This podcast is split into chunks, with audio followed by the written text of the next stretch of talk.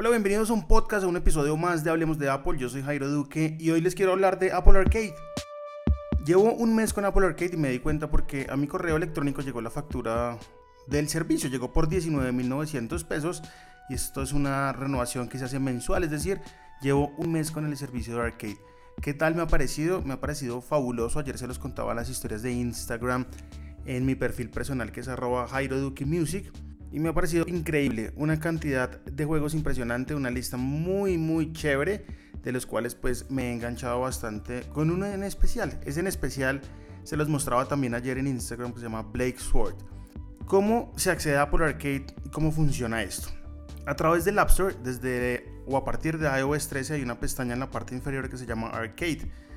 Allí puede suscribirse y lo bueno es que pueden probarlo porque el primer mes es completamente gratis. Cuando uno ya paga o se suscribe al trial version, a la versión de prueba, pues tiene acceso a todos los títulos que aparecen allí. Lo interesante de estos que son juegos que previamente fueron revisados por Apple, son juegos que en un 99% están descargados en su celular, es decir, que no necesitan conexión a internet. ¿Y por qué digo el 99%? Porque en algunos casos hay unos que me han pedido conexión a internet para jugarlos y en eso me refiero especialmente a un juego que se llama Sonic Racing. Sin embargo, también existe su versión offline y funciona sin internet. Dentro del App Store, entonces encuentran Arcade y allí pueden descargar los juegos que quieran. Todos, como les decía anteriormente, revisados por Apple meticulosamente, son juegos que funcionan muy bien y que son compatibles en su mayoría también con los controles más queridos eh, por todos los gamers, que en este caso, pues son el control de PlayStation 4 y el control de Xbox One. Y bueno, ¿qué es probar Arcade durante un mes? Descargué muchos juegos, los probé en todos los dispositivos porque esto es una ventaja de, Apple Arcade también, es que los puedo tener en mi iPhone, en mi iPad y en mi Apple TV. Si ustedes tienen de pronto em, un iPod Touch compatible con iOS 13, que es el de última generación, pues allí también lo van a poder usar. Entonces es muy chévere comenzar un juego en el iPhone, continuarlo de pronto en el iPad y ya cuando uno se vaya a acostar y quiere jugar otro rato lo puede seguir en el Apple TV. Todos estos dispositivos que yo les he mencionado funcionan perfectamente con los controles de PlayStation 4 y Xbox One, que es una gran ventaja porque hay juegos que, no nos mintamos, jugar en la pantalla con los dedos es un poco complejo. El control nos ayuda un poco más a ser más precisos en los movimientos y a hacer em, como mucha más duradera la, experiencia porque se nos cansan menos las manos o por lo menos a mí. Conozco mucha gente que es fanática de consolas y que le ha dado una prueba a Apple Arcade luego de saber que los controles de PlayStation 4 y Xbox One son compatibles con el sistema. Una lista eh, rápida de lo que pueden encontrar. Hay juegos como Earth Knight, Operator 41, Mind Symphony, Pilgrims, que es muy chévere, ya lo jugué. Está Spider Source, Murder Mystery Machine, Sneaky Squatch, que es muy chévere también.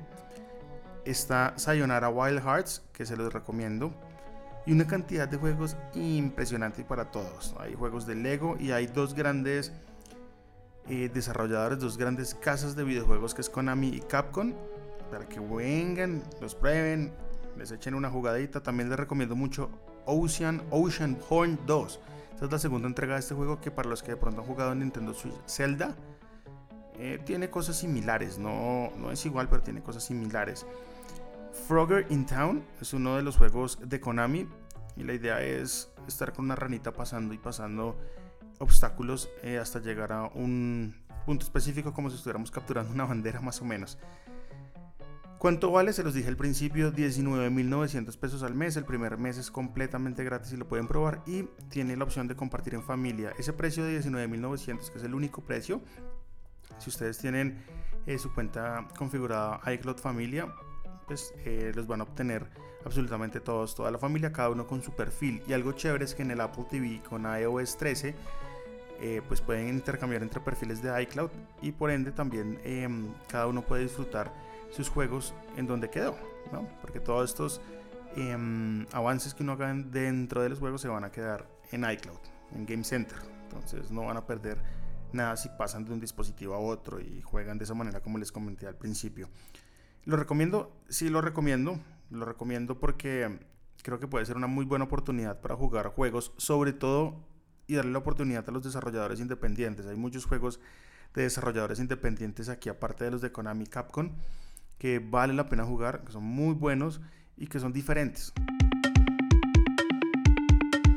Cuando me atrevo a decir que son diferentes, son juegos que seguramente usted en su vida había imaginado jugar, porque son de modalidades muy diferentes de juego y a la vez son muy divertidos. Lo recomiendo también porque pues tienen un mes gratis para probarlo.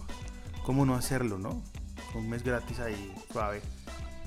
Los, los prueban y, y, luego se dan cuenta si realmente pues, es un servicio eh, para usted o no. Para cerrar este podcast, quiero invitarlos a la nueva cuenta de TikTok de Hablemos de Apple y así nomás, arroba Hablemos de Apple. Recuerden que también estamos en Instagram, estamos subiendo cosas chéveres y en mi cuenta personal, arroba Jairo Duque Music. Hay un podcast adicional a este que también se los quiero recomendar, lo, hago yo, son entrevistas que estoy haciendo a empresas del mundo tecnológico y digital, por las cuales que ya pasó Samsung, ya pasó Waze de Google, ya hablamos con HubSpot, vamos a hablar con Microsoft, vamos a hablar con Google. Hay muchas empresas allí con las cuales vamos a hablar y pues si lo quieren escuchar lo encuentran en todas las plataformas, en Spotify por ejemplo, como Nivel Geek. Y también en nivelgeek.com lo pueden encontrar. Y es el, podcast hermano que estoy desarrollando, así que si les interesa de pronto ondar un poco en otras marcas, en otras cosas, ahí también. De todas maneras, como siempre, agradecerles a todo el fanbase eh, de Hablemos de Apple, que generalmente está en Facebook, ya vamos a llegar a los 11.000 seguidores. Y muy contento por la interacción de muchos allí todo el tiempo, haciendo preguntas, em, haciendo o dando su opinión frente a los posts que estamos haciendo con Eduardo. Y bueno, sigan el podcast, eh, compártanlo, escúchenlo, prueben Apple Arcade y me cuentan a ver qué tal les pareció. Un abrazo y chao.